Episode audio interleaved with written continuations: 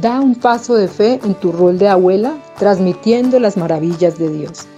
Dios les bendiga. Soy María Isabel Forero, esposa del pastor Rafael Correa y sirviendo por la gracia de Dios en la tercera sede de Montenegro, Quindío.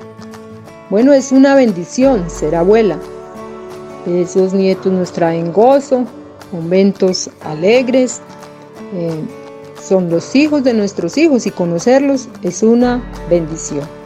Bueno, en el Salmo 78, versículos 4 y 6 dice, contando a la generación venidera las alabanzas de Jehová y su potencia y las maravillas que hizo, para que lo sepa la generación venidera y los que se levantarán lo cuenten a sus hijos, a fin de que pongan en Dios su confianza y no se olviden de las obras de Dios.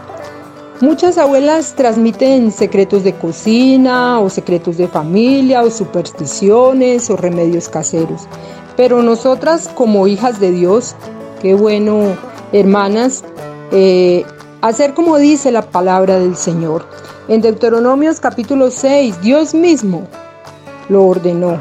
En el versículo 1 y 2 vemos que allí el Señor dice, estos pues son los estatutos y decretos que yo te mando para que los pongas por obra. Y dice, tú, tu hijo y el hijo de tu hijo. Así que ahí se refiere a los abuelos. Y dice la palabra del Señor para que eh, ese gran mandamiento que está allí dice, lo repetirás todos los días de tu vida para que te vaya bien. Así lo mandó al pueblo de Israel Qué bueno que nosotros miremos ese ejemplo y también tenemos el ejemplo de la abuela Loida que nos enseña la Biblia. Ella, esa abuela, transmitió una fe viva y no fingida a su nieto Timoteo.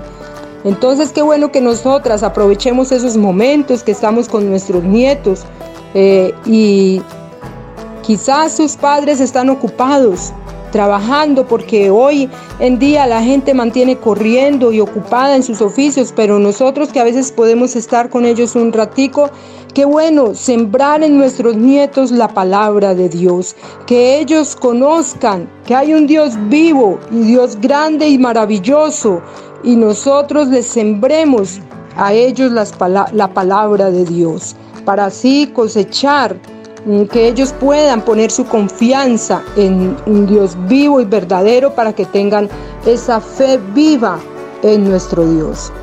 Bueno, que el Señor Jesús les bendiga. Damas Dorcas, Distrito 4.